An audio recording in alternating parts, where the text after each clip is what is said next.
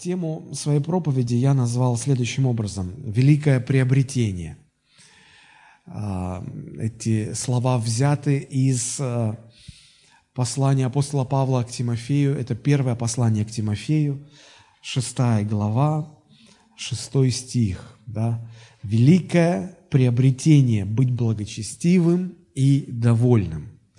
Библия говорит нам о великом поручении идти во все народы и проповедовать Евангелие Иисуса Христа и воспитывать учеников.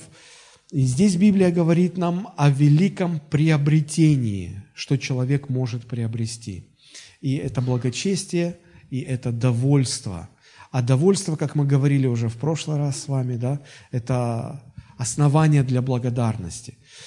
Ноябрь, так уж сложилось, это месяц, в который в церквях обычно говорят на тему благодарности, благодарения. И мы в прошлый раз начали об этом говорить, и мы сегодня об этом будем продолжать говорить, а, о том, что это такое, а, как быть благодарным, как э, иметь благодарность в своем сердце. Потому что на самом-то деле – для человека, живущего без Бога, быть благодарным не свойственно. А, мы, как христиане, да, Библия призывает нас быть благодарными. И вот э, чем лучше мы будем понимать, что это такое, с чем это связано, тем больше у нас шансов э, достигнуть этого состояния, состояния благодарности в сердце. А, потому что мы говорим не просто о благодарности, как об ответной реакции, которая рождается в сердце человека, когда ему что-то хорошее делают. Да, это естественно. Даже если вот а, вам сейчас а, подадут чашку чая, да, вы скажете спасибо, это будет совершенно искренне, вы благодарны. Но Библия говорит о благодарности Богу всегда и за все. Вот быть благодарным Богу всегда, во всех обстоятельствах, и за все, за все, что происходит, это очень сложно. Без Бога это практически невозможно. Вот, и поэтому э, мы говорим о том, что благодарность это, это не продукт, э, это не плод воспитания, это не, не, это не результат того, что у человека хорошие манеры. Мы говорим, что благодарное сердце – это плод работы Святого Духа а, в нашем естестве. И поэтому, если мы хотим на самом деле научиться быть благодарными Богу всегда и за все, то нам нужно очень хорошо знать, что Слово Божие говорит на эту тему. И вот мы сегодня будем э, говорить об этом э, с другой стороны, да, потому что тема благодарности многогранна. И э, каждый раз, освещая ее с новой стороны, мы можем открывать для себя что-то новое. Мы говорили, что благодарность – это не слова, это даже не дела, потому что слова и дела – это форма выражения благодарности, правда? А сама благодарность – это состояние сердца нашего. Это, знаете, как атмосфера, это как погода. Вот погода формируется благодаря законам различным, Э, благодаря различным процессам, которые происходят в атмосфере Земли, нам не подвластно. Мы не можем управлять погодой. Да? Э, примерно так же и благодарность в сердце складывается в результате определенных закономерностей, которые но человеку не подвластно, он не может сделать себя благодарным, заставить человека быть благодарным невозможно. Сколько детям не говори, ах, вы неблагодарные, когда вы научитесь благодарности? Они не научатся благодарности.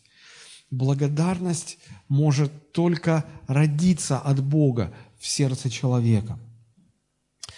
А, мы как э, наблюдая за погодой, можем делать некоторые э, наблюдения, да, допустим, вот те службы, которые занимаются составлением метеорологических прогнозов, они опираются на какие-то наблюдения и потом составляют прогнозы, да. Относительно благодарности мы тоже можем делать некоторые наблюдения. Вот одно из таких наблюдений сделал апостол Павел – И записано оно во втором послании к Тимофею, 3 глава, 1 и 2 стих. Здесь апостол говорит о том, какими будут люди в последнее время перед вторым пришествием Христа на землю. Посмотрите, что он говорит. «Знай же, что в последние дни наступят времена тяжкие, ибо люди будут самолюбивы, сребролюбивы, горды, надменны, злоречивы, родителям непокорны. И вот это наша характеристика – неблагодарны, нечестивы, недружелюбны, неблагодарны. А, вот смотрите, во втором стихе перечисляются качества людей. Да? Все эти качества, они характеризуют человеческую праведность или человеческую греховность человеческую греховность. Да? И вот неблагодарность – это одна из характеристик человеческой греховности. Я бы даже сказал, что это одно из последствий человеческого грехопадения. Благодарность всегда связана с Богом, а неблагодарность связана с грехом. Чем э, дальше человек от Бога, тем он грешнее, тем он неблагодарнее. Чем ближе человек к Богу, тем э, он будет более и более благодарным. Таким образом, мы, мы, мы видим, что благодарность является неким критерием, а, по которому мы можем определять, а, насколько мы близки к Богу. Если вы чувствуете в своем сердце отсутствие благодарности, напротив, чувствуете неблагодарность, это хороший показатель того, что вы на самом деле отдаляетесь от Бога. Знаете, мы со временем, э, если не прилагаем усилия, то мы постепенно, так постепенно отдаляемся от Бога. И мы можем не замечать этого. Помните, как э, когда Самсон, один из помазанников, о которых нам рассказывает Ветхий Завет, его сила была в длинных волосах, да? И если вы читали эту историю, то женщина хитростью выведала, в чем его сила – и э, она остригла волосы Самсона. И Самсон потерял силу.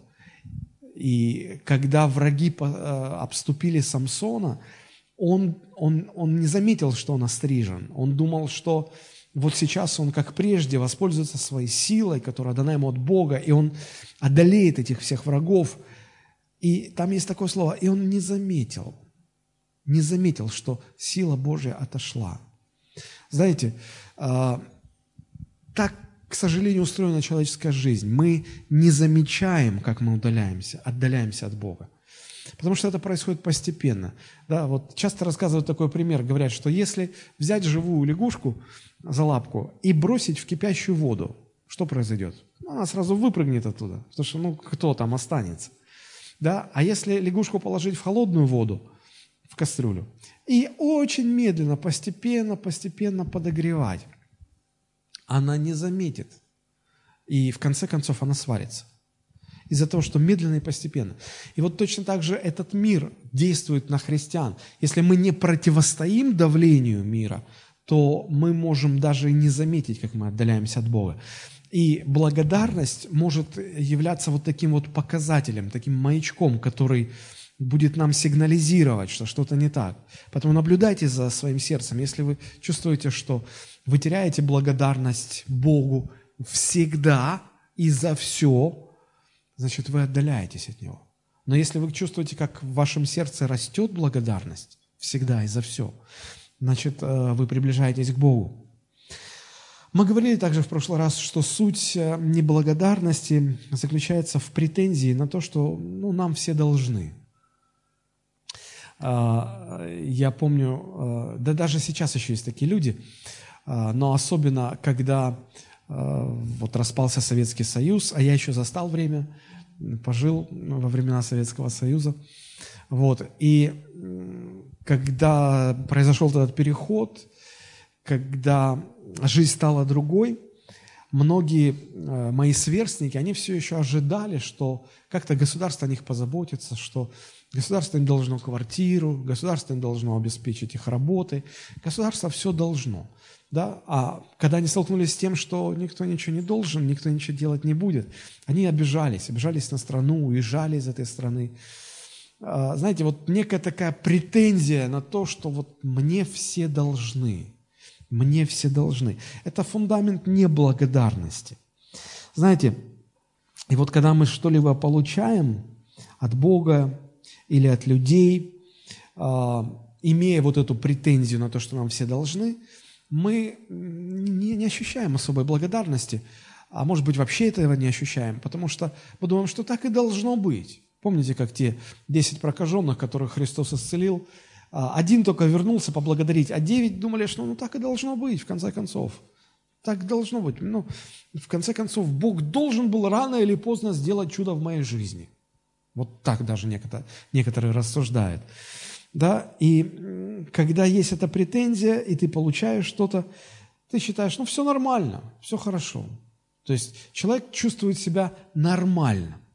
Но если вдруг он не получает то, на что претендует, от людей, от Бога, то он начинает чувствовать себя нехорошо, он начинает раздражаться, он начинает злиться. Почему? Почему меня не обслужили? Почему мне не дали? Почему мне...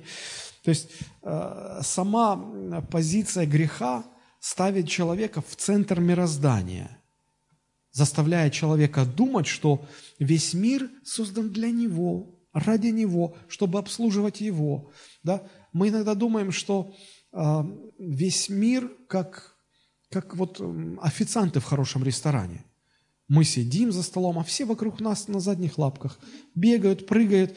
Ты салфеточкой только вытер рот, положил, она еще хорошая, ее тут же официант раз унес новую тебе, да, только ты закончил кушать, официант сразу раз убрал, принес новое, и вот все так крутятся, крутятся, исполняя твои желания. И многие люди думают, что вот мир так устроен.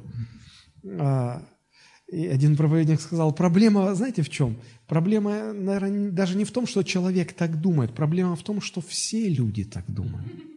Я думаю, что мир вращается вокруг меня. Вы думаете, что мир вращается вокруг вас. Там человек думает, что мир вращается вокруг него. И вот мы встречаемся, такие центры галактик, центры вселенных таких, и не понял, а почему ему, а почему... И, и возникают все эти конфликты, только лишь по одной причине. У нас у всех претензия на то, что мы, мы должны быть в центре, и все должно служить нам, исполнять наши желания. Но Библия говорит, что мир не так устроен. Мир устроен богоцентрично, мир устроен Богом так, что в центре является Бог, и все вращается вокруг Него, и все следует исполнению Его воли. А, Бог создал эту землю, Бог сотворил всех людей, у Бога есть планы, у Бога есть намерения, и Бог осуществляет все планы. И Бог управляет всем, что здесь на земле. И знаете, а мы хотим, чтобы было не по-божьему, а по-нашему. И, и мы предполагаем, мы, может быть, не думаем об этом, но внутри есть эта претензия, что вот Бог должен оставить все свои дела и развернуть вообще всю Вселенную, как нам хочется. Но и это, наверное, было бы полбеды. Знаете почему? Потому что мы так непостоянно, что сегодня нам хочется так, а завтра нам хочется по-другому. И, может быть, даже сам бы Господь Бог, если так можно было сказать, замучился бы постоянно все разворачивать. Только лишь потому, что у нас мы сами не понимаем, чего мы хотим. Мы сами не понимаем, чего мы хотим. Так вот, стать благодарным без Бога я не побоюсь этого слова, скажу, что это в принципе даже невозможно. Еще раз повторюсь, можно научить вежливости, научить хорошим манерам, научить вовремя говорить слово «спасибо», но научить э, или создать эту атмосферу благодарности в сердце, вот это невозможно сделать. Без Бога в принципе невозможно. А, потому что благодарность – это всегда ответная реакция человеческого сердца на, на то, что человек доволен тем, что у него есть вот здесь и сейчас. То есть а, источником благодарности является удовлетворенность тем, что есть у человека, довольство. И вот как раз а, в нашем основном месте Писания, которое мы сегодня рассматриваем – и слова из которого легли в название проповеди. Еще раз напомню, это 1 Тимофея 6.6. Как раз об этом довольстве, удовлетворенности этой внутренней как раз таки говорится. Великое приобретение – быть благочестивым и довольным. И дальше идет пояснение. Потому что мы ничего не принесли в мир. Явно, что ничего не можем и вынести из него. Имея пропитание и одежду, будем довольны тем. Посмотрите, здесь апостол Павел на один уровень ставит э, две такие вот составляющие христианской жизни, как благочестие и довольство. Благочестие и довольство. Что такое благочестие? Что такое благочестие? Посмотрите, и то, и другое апостол здесь называет приобретением. И довольство называет приобретением, и благочестие называет приобретением.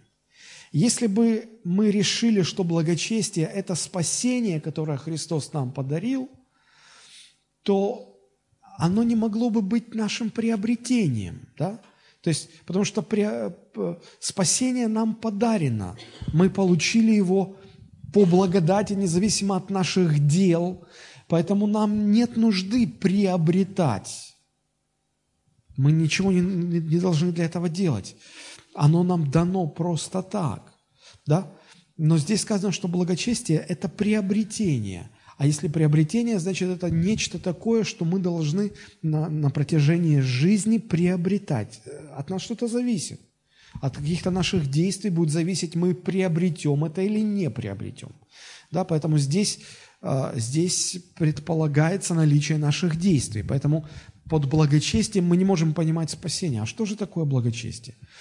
А, апостол Иаков в первой главе своего послания – а, в последних двух стихах, он говорит, что благочестие – это не, не пустые слова, это не рассуждение на богословские темы. Благочестие чисто и бого... Э, что настоящее благочестие – это…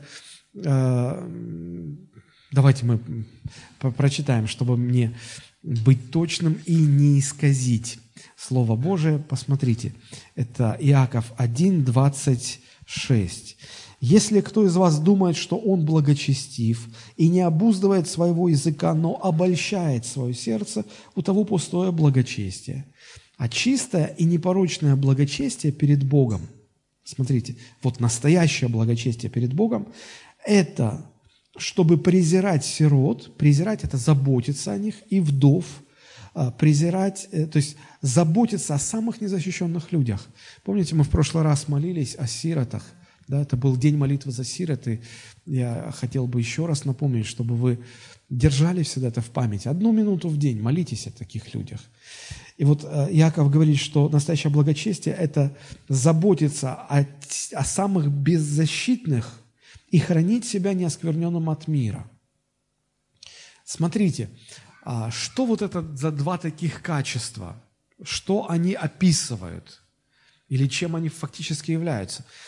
это, это забота, искренняя забота о тех, кто находится в нужде и о ком, в общем-то, некому заботиться, раз, и э, хранение себя в чистоте, чтобы не испачкаться грязью этого мира, грехом этого мира. Можем ли мы сказать, что это, э, это качество характера человека? Да или нет? Ну как, это же, э, если человек если мы видим человека, который большой ценностью в своей жизни, или одной из ценностей в своей жизни считает необходимость заботиться о ближних, особенно о тех, кто менее всего защищен, и он а, живет так, чтобы хранить себя от мира, а, можем ли мы сказать, что у него характер такой, что это вопрос характера? То, то есть жизнь его, как он живет, каков его характер, да? Конечно. В принципе, именно такие же качества были и у самого Христа, когда он жил на земле. Он всегда обращал внимание на тех, на кого люди не хотели обращать внимание. Он всегда помогал тем, от которых все остальные отказывались.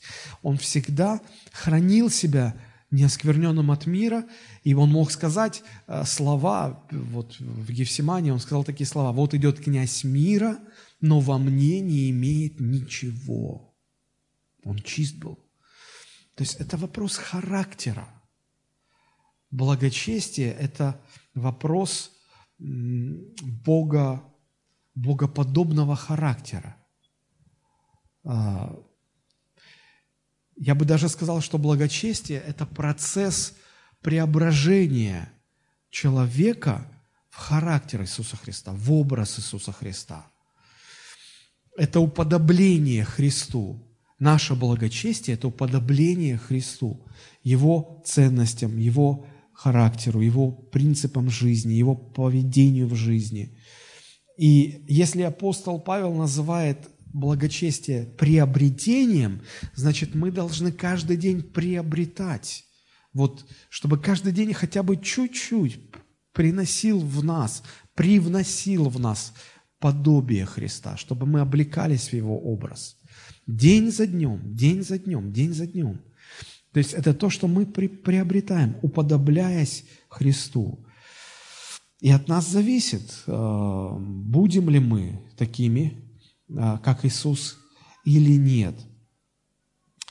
Э, если мы пойдем дальше в наших рассуждениях, то мы увидим, что на тот же самый уровень, на который он поставил благочестие, что это, это, это приобретение, причем великое приобретение, то дальше апостол говорит, что таким же великим приобретением является и довольство, быть довольным.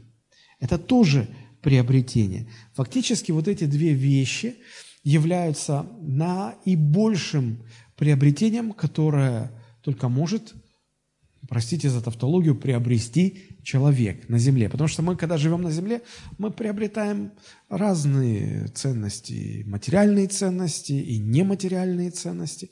Апостол Павел напоминает, что мы, придя в этот мир, ничего не принесли в него, голенькими пришли. И такими же голенькими уйдем. И поэтому все, что мы здесь приобретаем на земле, оно тут и останется, за исключением двух вещей – как минимум двух вещей. Это благочестие и довольство. Мы можем это забрать с собой в вечность. Это, это станет нашей неотъемлемой частью, э, характеристикой наш, нашей души. И поэтому апостол Павел говорит, что это великое приобретение. Великое приобретение. Э, поэтому более всего в жизни нам нужно заботиться о том, чтобы сделать эти два вот этих великих приобретения. Конечно, мы все стремимся что-то приобретать. А, мы хотим приобретать а, деньги, а, ценности какие-то, ну, все, что нам необходимо для жизни, одежду, жилье, пропитание и так далее. И мы каждый день ходим на работу для того, чтобы что-то приобретать, правда же? Но в этой гонке приобретений все-таки нам нужно помнить, что самые большие приобретения – это благочестие и довольство. А, значит, вот в этом а, шестом стихе а, великое приобретение быть благочестивым и довольным. Вот это слово «быть довольным» в греческом языке, оно дословно переводится «быть счастливым и удовлетворенным тем, что имеешь, быть удовлетворенным теми обстоятельствами, в которых ты находишься.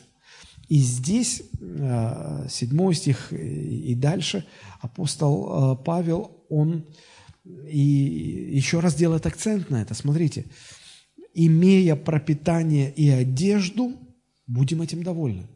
Пропитание и одежда – это то, что нам нужно здесь и сейчас. Вот я стою здесь, вот на мне всегда одежда, да, ну, если я не покушаю некоторое время, то я буду чувствовать себя неважно. Это первая необходимость, э, потребность. Да? И вот э, здесь сказано, что важно быть довольным здесь и сейчас, довольным тем, что у тебя есть. Каким образом э, это довольство может возникнуть? Вот Довольны ли вы сейчас тем, что у вас есть здесь и сейчас? Вот я здесь стою за кафедрой. Вы сидите в зале, каждый на своем кресле. У кого-то кресло помягче, у кого-то потверже. Кому-то, может быть, сосед не нравится, от него не так пахнет, не теми духами. А кому-то нравится, и он так льнет к соседу. А, а, то есть, а, ну вот прямо здесь и сейчас, довольны ли вы? Довольны ли вы собой, жизнью, обстоятельствами, всем? От чего зависит это довольство? Ну, наверное, если так посмотреть глубоко внутри себя, то э, довольство определяется вот одной такой вещью, я бы назвал ее так, э, нашим согласием, внутренним согласием, что делает Бог в нашей жизни, с нами. А, быть счастливым, быть довольным возможно только тогда, когда человек соглашается. Вот он внутри согласен с тем, что Бог делает в его жизни. Мы знаем, э, читая Писание, что Бог контролирует каждую мелочь в нашей жизни, каждую деталь. Помните, Иисус говорил, не заботьтесь ни о чем. Можете ли вы, заботясь, прибавить себе хотя бы росту? Не переживайте. Бог знает про вас все. Бог знает про вас даже то, что вы сами про себя не знаете. Не верите? Бог знает, сколько у вас волос на голове. Сколько их было утром, когда вы проснулись, и сколько их сейчас, когда вы сидите. И сколько их будет, когда вы сделаете вот так вот. Потому что, может быть, там упадет один-два. Вы не знаете, сколько у вас волос. Бог знает. Бог контролирует каждую деталь. Да? И тогда у вас рождается логичный вопрос. Стоп, если Бог контролирует каждую деталь, почему Он допустил, что вчера ударили мою машину? Или что там у вас случилось? Почему Он допустил, что вот так и так произошло? Почему мне задержали зарплату? Почему, почему Он до сих пор не сделал меня богатым человеком? Почему? Знаете, и вот мы, мы это верим, как христиане, что Бог все контролирует. Но вот сказать, что нам нравится, как Бог все контролирует в нашей жизни, вот это, наверное, не каждый может сказать. Не все нравится, мы не всем довольны, мы не совсем согласны. Не, нам нравится, что Бог ведет нас в небеса, но нам не нравится, что путь узкий, и что идти по нему неудобно. Нас привлекает там вот вдали виден широкий путь, удобный путь, и, глядишь, там толпы идут по нему. Радостные, веселые такие идут. И, и хочется туда, к коллективу. А потом понимаешь, что там они идут в погибель, а в, путь в, э, к спасению, путь в небеса, он узкий, он тернистый, и по нему тяжело идти. И вот это вот нам не нравится. Лишь только когда мы соглашаемся с Богом. Да, Господь, я согласен. То есть это не значит, что мне хорошо сейчас, мне легко, или э, все играет мне на руку. Нет, но я соглашаюсь с Богом. И вот только когда я соглашаюсь с Богом, только тогда я могу обрести внутри себя это довольство. А, я хотел бы сейчас проанализировать на, на примере одного случая из жизни апостола Павла, который описан в послании к филиппийцам, 4 глава, 10 стих и дальше. А, просто проанализировать ситуацию и, э, и, и, и увидеть некоторые важные истины, связанные с довольством и с благодарностью, потому что благодарность – это всегда производная от нашего внутреннего удовлетворения – Итак, давайте вместе прочитаем Филиппийцам 4.10. А, апостол Павел пишет, «Я весьма возрадовался в Господе, что вы уже вновь начали заботиться обо мне. Вы и прежде заботились, но вам не благоприятствовали обстоятельства. Говорю это не потому, что нуждаюсь, ибо я научился быть довольным тем, что у меня есть. Умею жить и в скудости, умею жить и в изобилии. Научился всему и во всем насыщаться и терпеть голод, быть и в обилии, и в недостатке. Все могу в укрепляющем меня Иисусе Христе. Очень часто эти слова вырывают из контекста, и когда э, перед человеком стоят какие-то вызовы или наоборот какие-то амбиции у человека просыпаются внутри, он берет так эту фразу из послания к филиппийцам и говорит, сделаем, все могу в укрепляющем меня Иисусе Христе. И как-то у него из поля зрения уходит то, что вот это вот все, оно означает две вещи. Оно означает жить в изобилии и быть довольным, и жить в недостатке и быть довольным. Вот это и все. Вот и все из этого всего. Да, собственно говоря, и все. И человек начинает э, эти, в эти слова вкладывать какой-то другой смысл, которого там нету.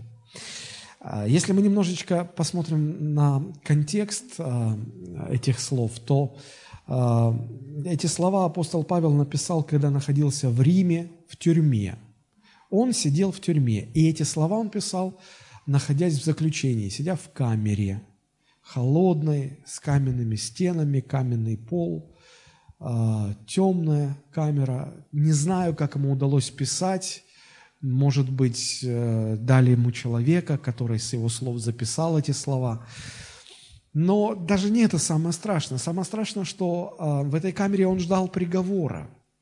И этот приговор мог очень даже с большой долей вероятности быть смертельным приговором. И знаете, э, представьте себя в такой ситуации. Вы сидите в тюрьме, и вы ожидаете решения вашего вопроса, и процентов 90, что все закончится смертной казнью. Что бы вы ощущали внутри себя? Какие бы э, движения души э, вы бы отметили в своем сердце? И вот апостол Павел в этих словах раскрывает свое сердце, потому что мы видим, что э, поскольку он находится в тюрьме, и, видимо, он получил некоторую поддержку от церкви, да, потому что он говорит, я весьма возрадовался, что вы уже начали заботиться обо мне. Вы раньше это делали, а потом вам что-то помешало, вы прекратили, но не могли. А сейчас опять возобновили свою поддержку. Может быть, люди пришли помогать что-то делать. Может быть, э, деньги передали или что-то принесли, купили что-то, в чем он нуждался – да? И вот смотрите, апостол Павел говорит, я вот это говорю, что я весьма возрадовался. Не потому, что нуждаюсь. Он нуждался, на самом деле он нуждался. Но говорил это не исходя из того, что он нуждается. Знаете, мы когда нуждаемся, эта нужда нас заставляет говорить, помогите, дайте денег, поддержите. Да?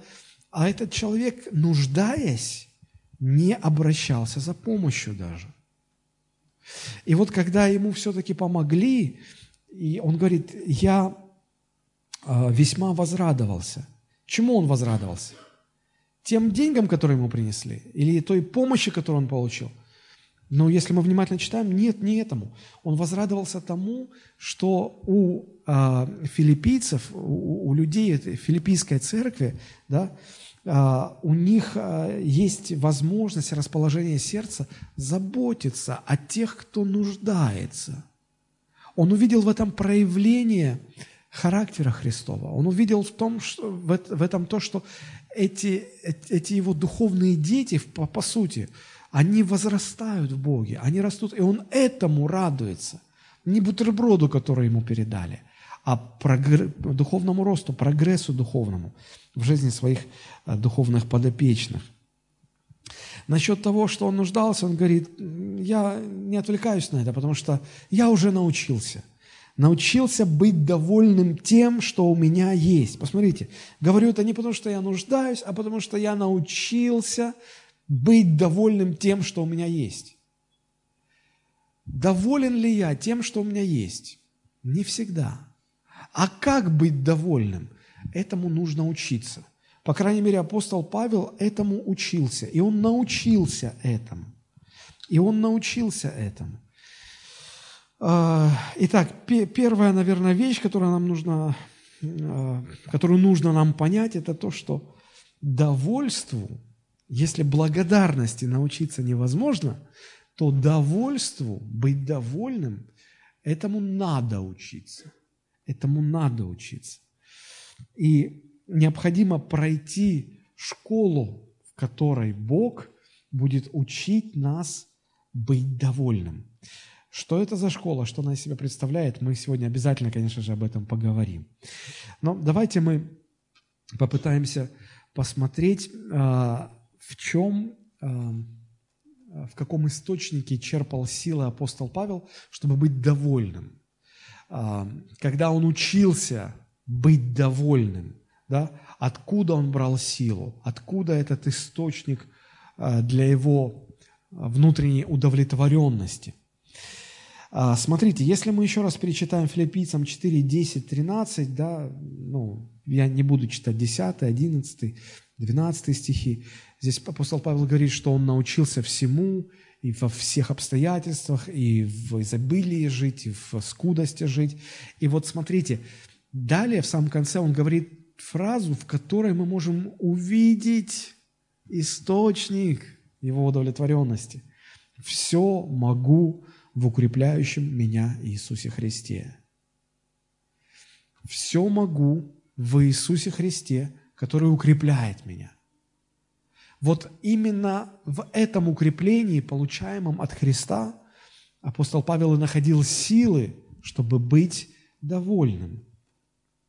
Знаете, когда я только обратился к Богу и начал ходить в церковь, меня все время а, ну, не оставляла в покое вот эта фраза «во Христе».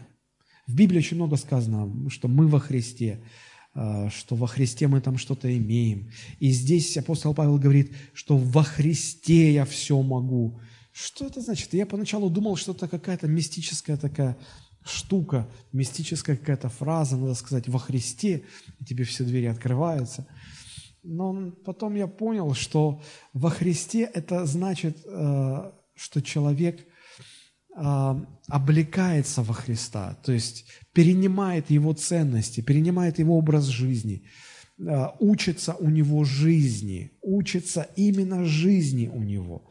Потому что Христос-то пришел на землю как человек, и прожил как человек, и прожил жизнь без единого греха, жизнь угодную Богу.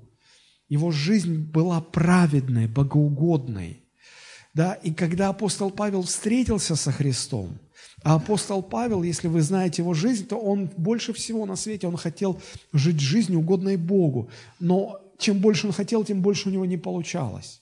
И вот когда он встретился со Христом, первое, что его поразило, даже не истина, которая открывается нам во Христе, а первое, что его поразило, это то, что он увидел во Христе человека, который прожил жизнь, угодную Богу.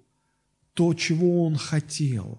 То, чего он хотел. Знаете, когда человек чего-то хочет, он, когда сталкивается с этим, он замечает это прежде всего в, в том явлении. Да? То есть, э, ну, когда, допустим, вы идете по магазину, и вы видите платье, которое вот вы только-только, вот, вот его вы хотели всегда, да? Другие, может быть, женщины проходят и думают, ну, ну да, платье, платье. А, вы, а вот, вот я точно такого хочу, да? Как в, фильме в том. А у вас есть такой же, но с перламутровыми пуговицами? Нет, будем искать. И когда находишь, то ты сразу, вот, вот это привлекает внимание. И когда апостол Павел стал познавать Христа, первое, на что он обратил внимание, вот это он смог прожить так, как я всегда хотел жить. И он стал, он стал черпать в, в примере Христа, в том, как он жил день за днем, он стал брать для себя какие-то принципы, какие-то подсказки. Он стал подражать Христу. Он потом и говорил, что подражайте мне, потому что я подражаю Христу. Это был его стиль жизни, подражать Иисусу Христу. Знаете, читая Писание, очень часто мы попадаем в такую ловушку, на мой взгляд, а, которая заключается в том, что мы все внимание обращаем на истину и видим лишь учение Христа – и теряем из виду жизнь Христа. Вот то, как Он жил, мы это, это как-то на второй план уходит. Я хотел бы вам процитировать небольшой отрывок из первой главы Евангелия от Иоанна, который буквально меня поразил вот последнее время. Евангелие от Иоанна, первая глава, с 35 по 39 стихи. Это когда Христос принял крещение от Иоанна Крестителя, да, и потом э, там произошел такой случай. На другой день опять стоял Иоанн Креститель и двое из его учеников. И увидев идущего Иисуса, Иоанн говорит, вот Агнец Божий. Услышав от него эти слова, оба ученика пошли за Иисусом. Что-то их привлекло внимание в этом человеке, да? И вот э, идет Иисус, и за ним, как агенты слежки, да, двое идут таких вот.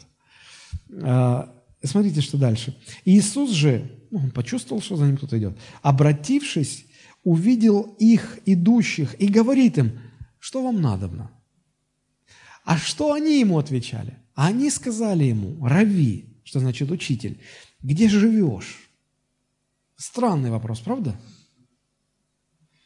Мы бы, наверное, сказали бы Иисус, а не мог бы ты нам изложить концепцию своего учения? Вот нам интересно, как ты мыслишь?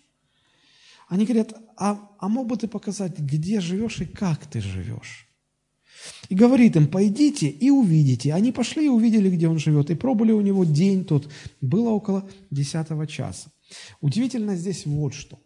То, что потенциальных учеников заинтересовало в Иисусе не то, чему учит этот учитель, а то, как он живет. Потрясающе.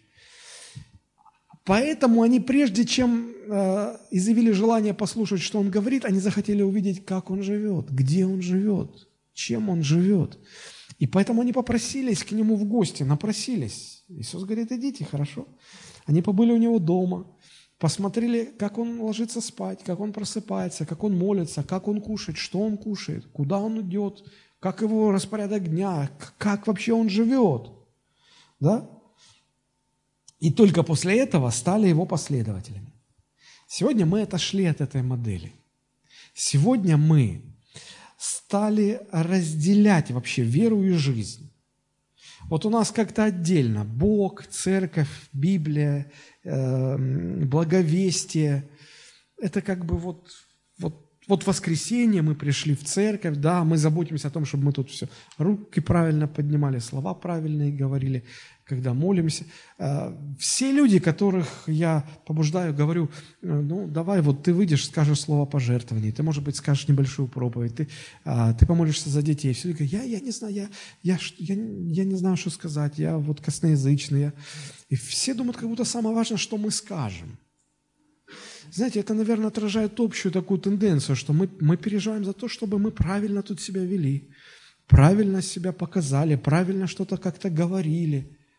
И потом заканчивается богослужение, а, воскресенье заканчивается, начинаются будни, начинается жизнь. И вот у нас как-то получается, что Богу Божие, а все остальное, ну, мы, ну каждый живет как может. Да? Мы, мы потому в, в, в церкви и организовали домашние группы, домашние церкви, чтобы люди могли приходить и видеть нас, как мы живем, как мы живем дома. Но мы же, когда говорим людям о Христе, мы заботимся о том, чтобы им все правильно рассказать. И мы боимся их, если честно сказать, мы боимся их пригласить домой. Мы боимся им открыться, показать, как мы живем. Потому что каждый живет как может – и, может быть, я так предполагаю, если бы эти два ученика последовали за мной и сказали, пастор, а мы хотим посмотреть, как ты живешь. Я, может быть, и отказал бы им. Говорю, с какой такой радости? Но мы, ты, ты проповедуешь хорошо, а как ты живешь? Нам хочется посмотреть.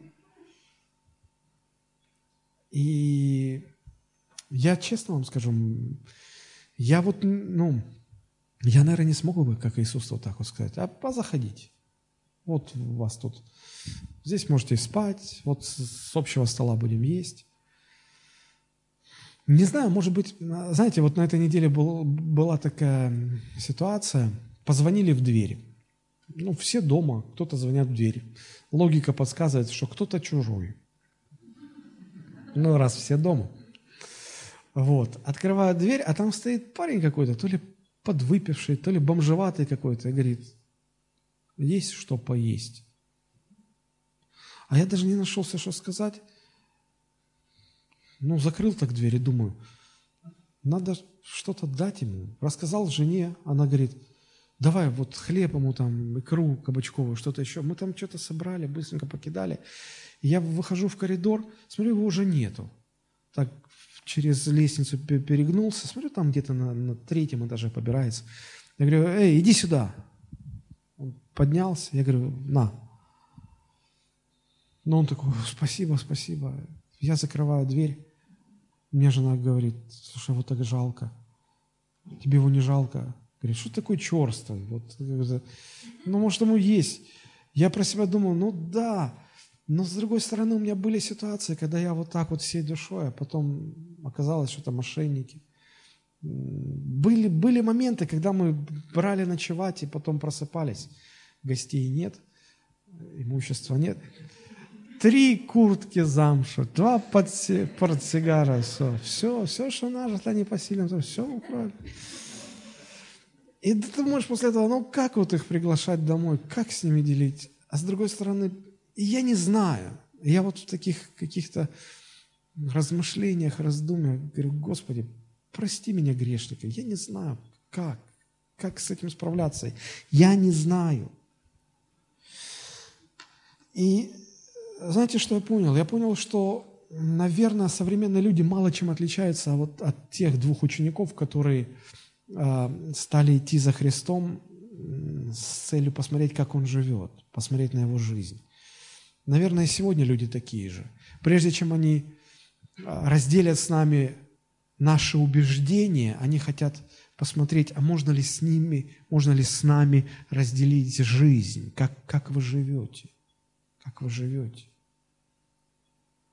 Мы были на этой э, неделе на встрече, а, пастор, пасторы встречались с представителями администрации нашего города. И э, речь зашла о том, что ну, они переживают, переживают за то, что впереди чемпионат мира по футболу, а возникает множество религиозных организаций, каких-то непонятных, и э, они боятся за появление террористов и так далее. Но, но вы знаете, вот буквально когда в ночь на субботу в Париже что произошло.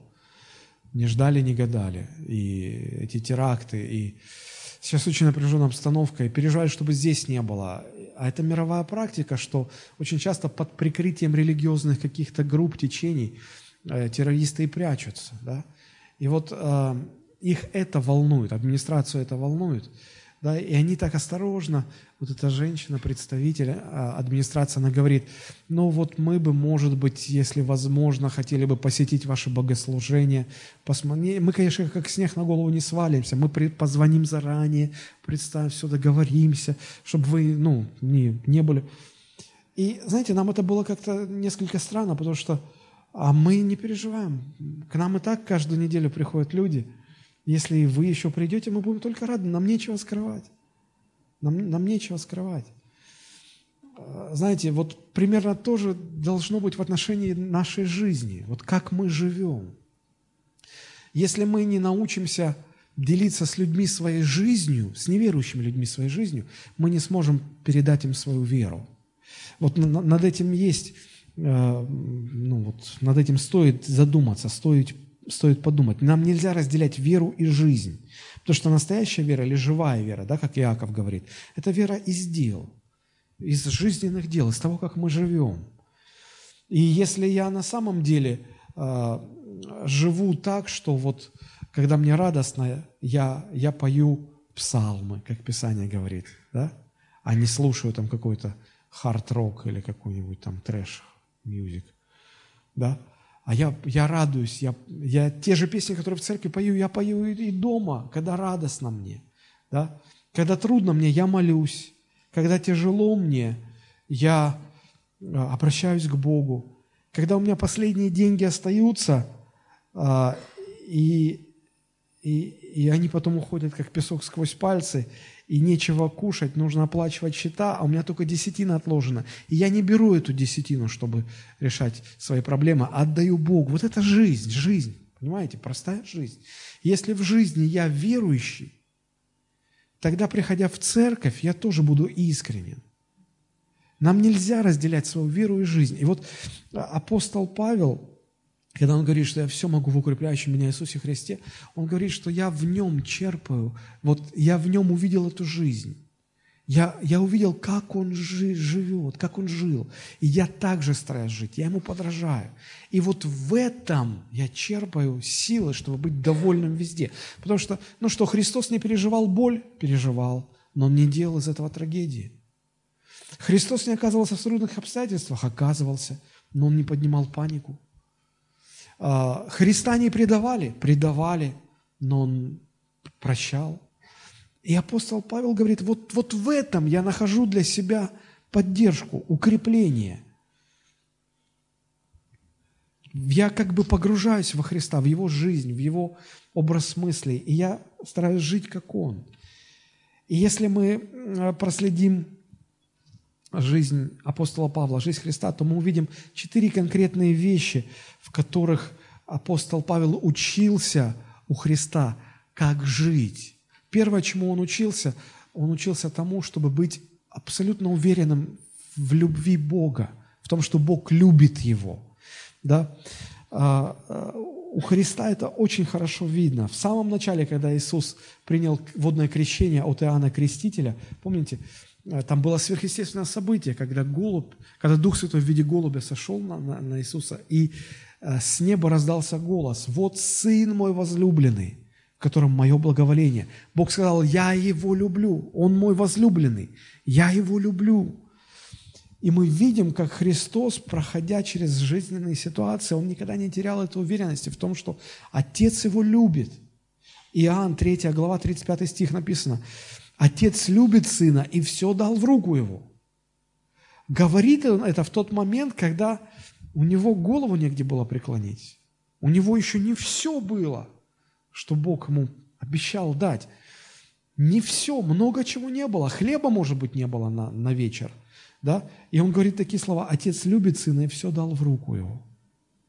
Представьте, когда у вас кончились последние деньги, а к вам приходят счета, большие-большие счета, и вы говорите, отец, спасибо тебе за то, что ты любишь меня, и все дал мне необходимое для жизни.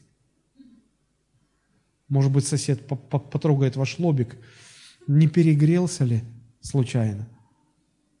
Потому что так может сказать только человек, который уверен, абсолютно уверен в любви Божией.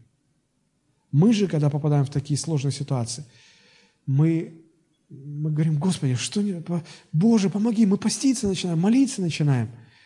Паника у нас, как будто Бог пропустил что-то, проморгал врасплох, и мы его огорошили. Ой, надо же, а как я просмотрел, у вас денег нет. Что же делать? Сейчас что-то будем придумывать. Да, вы поститесь, поститесь пока. Нет. Что Бог не знал? Знал, конечно. И Он в курсе, Он спокоен. Просто и вы будьте уверены, что Он вас любит. И все дал вам в руку, все у вас будет. Вот этому учиться нужно. Этой же мыслью вооружился апостол Павел, и потом он в Римлянам 8.28 пишет, «Притом знаем, что любящим Бога, призванным по Его изволению, все содействует ко благу». Вы только вдумайтесь в эти слова.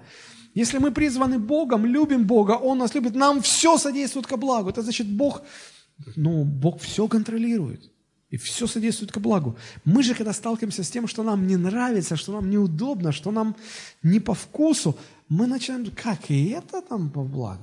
Нет, не может быть. Во благо это только когда кофе с сахаром, и так, чтобы четыре ложки там, не размешивая. А когда без сахара кофе, горьковато что-то. Но это тоже ко благу. Классическая история, которую рассказывают о человеке, который э, в кораблекрушении значит, выжил, его прибило на необитаемый остров. Никого нет, ничего нет, он там несколько недель уже находится, за это время он успел какую-то хижину построить, какое-то там хозяйство завести, вот живет, и ну, ну слава Богу, что-то как-то можно, можно переждать. Выходит на берег, там корабли проплывут, может быть, спасут, ничего нету. И однажды возвращается, а все сгорело. Все, вот как-то... И он, Бог, почему ты так допустил? Последнее у меня забираешь. Все сгорело. И он такой расстроенный, плачет. Что же на пепелище жарко там. Выбрал зареванный к берегу, а смотрит, корабль плывет. И так ближе, ближе, ближе.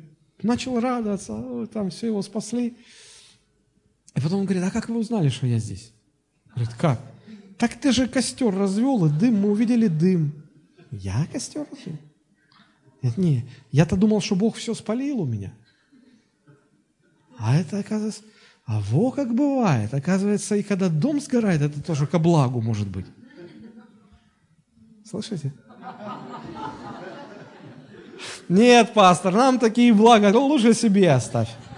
Хорошо, у меня дома нет, поэтому пусть горит. Пусть непонятные обстоятельства, пусть они нам не нравятся, пусть я с ними не соглашаюсь, но, но поверьте, давайте поверим, что если Бог это допустил, значит это ко благу. Он нас любит. Давайте учиться жить так. Вот апостол Павел так научился жить и учил так своих последователей. Второе, чему учился апостол Павел, он, он учился доверять тому, что у Бог, Бог не просто любит, а у Бога есть еще сила нас спасти от всякой напасти. У него есть сила ну, защитить нас. Да? Одно дело, когда ты хочешь защитить, да, силенок не хватает. да, и тебе говорят, малыш, отойди. Взрослые дяди поговорят. Да? А у Бога не просто желание а, ну, облагодетельствовать нас всем, у Него достаточно силы это все сделать. Смотрите, как Иисус об этом говорил. Иоанн 10, 27. «Овцы мои слушаются голоса моего, и я знаю их, и они идут за мною. И я даю им жизнь вечную, и не погибнут вовек, и никто не похитит их из руки моей. Отец мой, который дал мне их больше всех, и никто не может похитить их из руки Отца моего». Он говорит, мы в руке Отца. Никто не похитит, никто вред не, не принесет, если только Бог не разрешит. Знаете, мы часто понимаем это разумом, а сердце – сердце все равно беспокоится. Простая такая зарисовка. Вот мы, когда были в Москве с женой, да, э, все хорошо там, благополучно. И мы прилетели в Москву самолетом, и нам улетать самолетом. И нам улетать завтра, а сегодня утром мы сидим в кафе, э, завтракаем. Я в, в Facebook, я смотрю, новости пошли, новости. Упал самолет, да, А-321. И, и я, как бы, я жене целый день не говорю, потому что она боится летать. И тут я скажу, что самолет упал, все погибли, а нам завтра лететь. Да? Восторга это не прибавит. Вот. И как я не пытался скрывать, а, вечером мы сидим тоже ужинаем в кафешке. Ну и надо же за столом кто-то. А знаете, а самолет же упал, а люди... И жена такая, Олег, что случилось? Что, что упало? Я говорю, ну да, самолет упал. Что, а как мы полетим завтра? Давай сдадим билеты, давай на поезде поедем, да? Э, и я уже сам начинаю бояться от такого, э, такой евангелизации. И я говорю, слушай, мы, мы ничего не сдадим, мы полетим на самолете. «Э, ну-ка, а вдруг упадет? Я говорю, я вот все-таки верю, что если Бог хочет, чтобы мы жили – то ни один самолет, даже без крыльев, он не упадет. А если Бог не хочет, чтобы мы жили, то нас никакой самолет от этого не застрахует. Поэтому мы в руке Божией. Я вот это говорю, говорю, говорю. И потом жена на меня смотрит и говорит, Рик, я умом понимаю, а здесь я боюсь. И если честно, я не скажу, что я такой герой, там, я, у меня тоже был страх – но, видимо, она немножечко меньше, чем у жены. И, и когда мы сидели в самолете, и, знаете, на регистрацию, а регистрацию задерживают. И это, о, а также было тоже в Египте с тем самолетом, задерживали. И мы зашли, сели, вот, что-то там какие-то за этот, ой, опаздываем. И потом, значит, э, командир корабля говорит, что мы будем а, лететь с, ну, с увеличенной скоростью, чтобы вот нагнать время. И ну, да, вдруг там лишняя скорость, что-то как-то, только какая-то турбулентность вот так вот. Все, уже со всеми прощаешься, думаешь, как там церковь, как там дети. И все-таки я понял, что надо учиться а, тут-то мы уже, мы тут согла, соглашаемся, а вот, вот здесь соглашаться, что если я в руке Отца, то самолет упадет, все разобьются, я не разобьюсь. Вот, вот учиться этому. Это приносит, такое доверие приносит довольство. А, следующая вещь, которой учился апостол Павел у Иисуса Христа, он учился тому, что у Бога есть цель. И у Христа была Э, цель, которую Отец перед ним поставил – искупить человечество. И как бы ни было трудно, Иисус шел к этой цели и доверял этой цели. Ученики отговаривали, говорили, Иисус, зачем тебе умирать, не надо. Иногда это страх внушало, но э, все же Иисус понимал, у меня есть цель, и я иду к ней. И он не отвлекался – да? Вы заметили, что э, Христос никогда не собирался превращать Римскую империю в Царство Божие на земле. Он не пытался решать ни экономические, ни политические, ни социальные проблемы по ходу, ни Рима, ни тем более, ни даже Израиля – он как-то это все... Можно было бы сказать, ну а тебе что, не все равно, как люди живут? Справедливые ли политики у нас или несправедливые? А, справедливо ли налоги нам установили или несправедливо? Почему ты об этом не думаешь? У меня есть цель.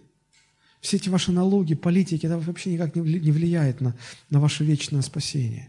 У меня есть цель, мне нужно искупить человечество, я иду к этой цели. И это тоже приносит довольство, уверенность, что Бог движет нас к нашей цели. Также и мы, если мы будем доверять тому, что у Бога для нас есть цель, и Он ведет нас к этой цели, и мы движемся к этой цели, Бог нас направляет. Это приносит довольство, внутреннее довольство.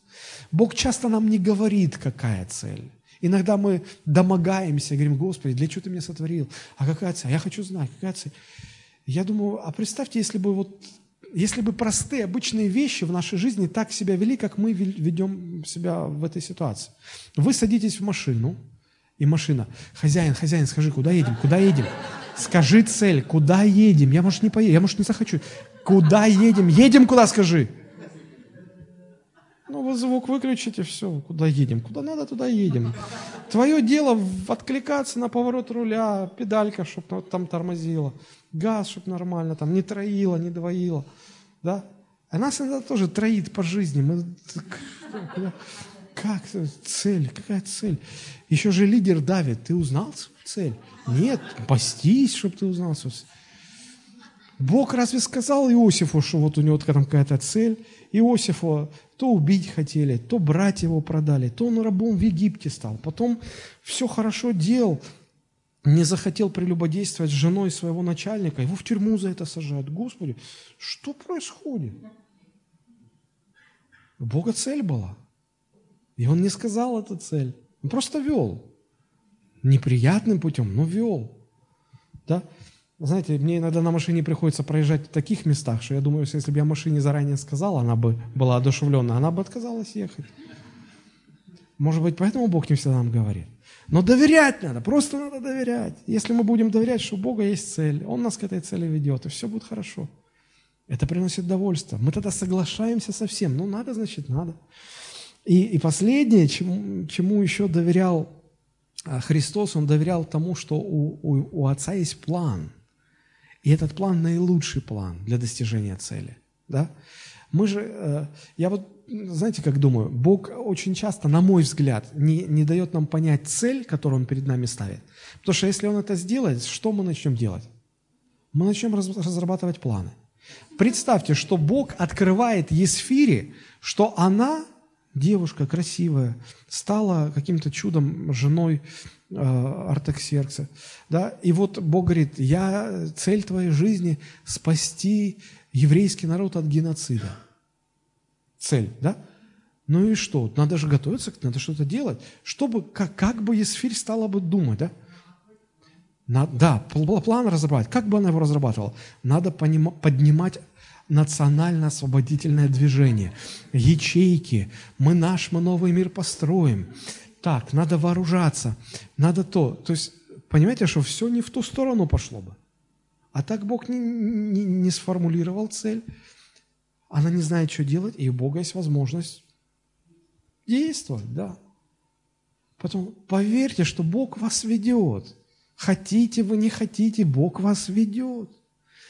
Нам не нужно знать, да, даже, может быть, такую крамольную вещь нам не нужно знать, какая у него цель в отношении нас. И нам даже особо не нужно знать, какой у него план.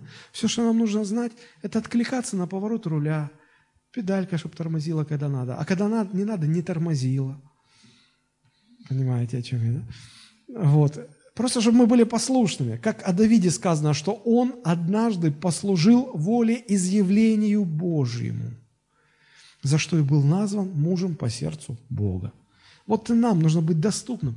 У Бога есть цель, Он знает план, Он все проведет, и все будет хорошо. Аминь. Вот этому нужно учиться, вот этому учился апостол Павел. А, как, как нас Бог учит?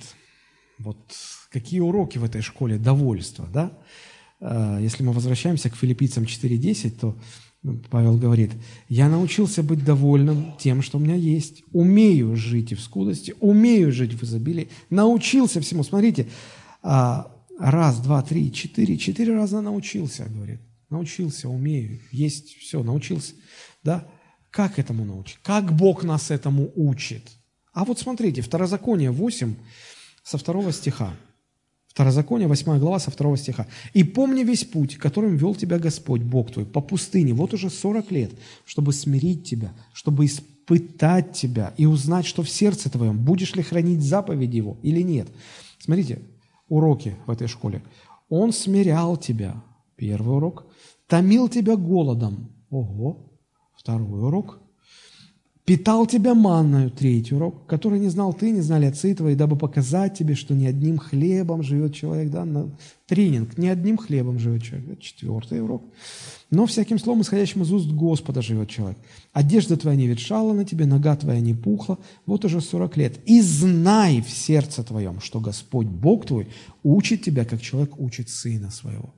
Апостол Павел научился, потому что Бог учил его – Бог его учил. А как Бог учит? Бог учит, чередуя обстоятельства в нашей жизни. Бог учит, чередуя обстоятельства, жизненные обстоятельства. Он дает нам жизнь, периоды изобилия, а потом дает периоды скудости. Прижимает. А потом опять изобилие. Он наносит раны, пророк говорит, и врачует их – нет, Бог не играется с нами. Он не ставит опыт эксперимента, а как то, а как то, а что здесь глаз ему выколоть? Как он... Нет, Бог не садист. Он, знаете, как закаляется сталь. Островский написал, да, как закалялась сталь. Как вот э, булатные мечи, как их закаляли? В огонь, а потом в воду. Опять в огонь, опять в воду чередование температур, разные условия, разные обстоятельства. И от этого закаляешься. От этого закаляешься. Примерно так же и люди. Бог помещает в одни обстоятельства, в другие обстоятельства, сложные, еще сложнее, еще более сложные, совсем плохие обстоятельства. Потом получше, хорошо. Кто-то из вас сидит и думает, Господи, когда ты уже начнешь мне изобилием испытывать? Все, я в скудости уже научился. Да, это мы думаем, что научился. Дай сейчас Бог изобилие, ух, мы натворим. Вот, поэтому процесс обучения довольству всегда связан с тем, как реагирует наша душа на изменяющиеся обстоятельства. Потому что когда изобилие, да, ну мы все, о, слава Богу, жив Господь, благословенно имя Господне. Как только платить не, не, нечем, есть нечего, а, это не можешь купить, то не можешь купить. Можешь сказать, да, жив Господь, да, да будет благословенно имя Его. А уже нет, уже ныть начинаешь, уже, уже скулить начинаешь, уже роптать начинаешь. Потому что, помните, когда в послании к евреям сказано, «А, ныне, когда услышите глаз Его, Божий глаз, не ожесточите сердец ваших, как во время ропота в день искушения в пустыне. Роптать человек начинает не в хороших обстоятельствах, а в плохих. И вот я был, я когда был в Израиле, я, мы проезжали по той пустыне. Знаете, я когда стоял в этой пустыне, все время хочется пить. Я так прикидывал, а как тут 2 миллиона людей вывести? Как жить? Как мыться? Как в туалет ходить? Кустиков нет. Сходи в кусты. Нет кустов. Камней даже нет. Куда? В пустыне. Полить все. Как гигиена, вот это все. Вообще совершенно непонятно, где готовить. Как костер развести? Дров нету. Вот это вот, то есть столько непонятного. Но это ладно еще. А, Моисей пошел на гору с Богом пообщаться, да, и вот два миллиона людей стоят, ждут Моисея. Вот уже он, наверное, знает, куда идти, мы никто не знаем. Нас вывели вот. Все, и Моисея неделю нет, вторую нет, третью нет, четвертую нет, пятую неделю нет. Шестая пошла, нет. Ну, конечно, роптать начну. Да? И э, почему сказано, когда услышите голос его, не ожесточите. Они же молились наверняка. И наверняка Бог говорил, все хорошо. Мы там разговариваем, Он спустится, вернется. А это не нравится. Да? Когда тяжело, трудный период проходишь, молишься, и Бог говорит, все в порядке, успокойся. Господи, я уже не могу смотреть на эту ванну свою. Не могу на эту квартиру. Когда ты мне новый дом дашь? Сколько уже можно на этой машине ездить? Все хорошо. Что хорошо? Ничего хорошего. Сколько уже можно терпеть? Нам не всегда приятно услышать, что говорит Господь. Поэтому сказано, когда услышите, что Бог говорит, не ожесточайтесь. Ну не ожесточайтесь. Все хорошо. Помните, как 12 соглядатаев, да? Моисей отправил на разведку. И 10 из них увидели, какие обстоятельства. О, все, все, все, назад, на, не, пропадем. Двое говорят, там Бог же сказал, что у нас получится. Значит, получится. Пойдемте. Нет, лучше мы тут помрем в пустыне. Ну, заказ принят. Померли все в пустыне. Поэтому обстоятельства, они могут быть разными. Обстоятельства могут ожесточать сердце, и при этом нам будет не нравиться, что Бог говорит. Но это все школа. Школа, Бог учит.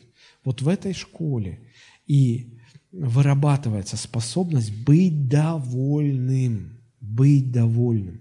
Для обретения довольства нужно время и обстоятельства, а также доверие Богу и согласие с тем, что Он делает с вашими обстоятельствами. Доверие Его любви, силе, Его цели, Его плану. Вот так приобретается довольство, а уже из него вытекает благодарность. Поэтому, если вы хотите, чтобы благодарность созрела в вашем сердце, вам нужно научиться быть довольными. Довольные люди, с ними хочется иметь дело, правда? Вообще, я так понял, что христиане – это довольные и благочестивые люди. Так робко, потому что чаще как-то другой портрет рисуется. Христиане какие-то унылые, скучные, ворчащие, бурчащие. Нет, христиане – это довольные люди. Есть здесь довольные люди? Да, слава Богу. И ничего, что в кармане пусто. Все в порядке. Все содействует ко благу. А, но даже не из-за того, что другим хорошо от этого. Нам тоже хорошо, если мы благочестивые и довольны. Да? Я хотел бы в заключении а, прочитать стихотворение Веры Кушнир – она написала стихотворение, которое так и называется «За все благодарите». И потом мы помолимся. Послушайте. «За все благодарите». Боже, уж не ошибка ли тут какая? Когда тоска нам сердце гложет, благодарить не умолкая? За все благодарите. Боже, ты же никогда не ошибался. Ты хочешь, чтобы земной прохожий благодарил и улыбался? За все благодарите. Боже, за доброе еще понятно. Благодарить за злое тоже и тяжело, и неприятно. Благодарить, когда обидно, и слезы давят спазмом горла, когда на нас глядят ехидно, глазами острыми, как сверла, когда ближайшие из близких не верят больше нам на слово, и за спиной нашей низко на клевету и зло готовы. Благодарить, когда недуги одолевают ежечасно, когда дела не только туги, а просто-напросто ужасны. За все, всегда благодарите. Кому сказал ты это, Боже? Тобою избранной элите, тем, кто вместить такое сможет. Искупленным Твоею кровью, сказал слова ты эти мудро, исполненным к Тебе любовью, понять легко их и нетрудно.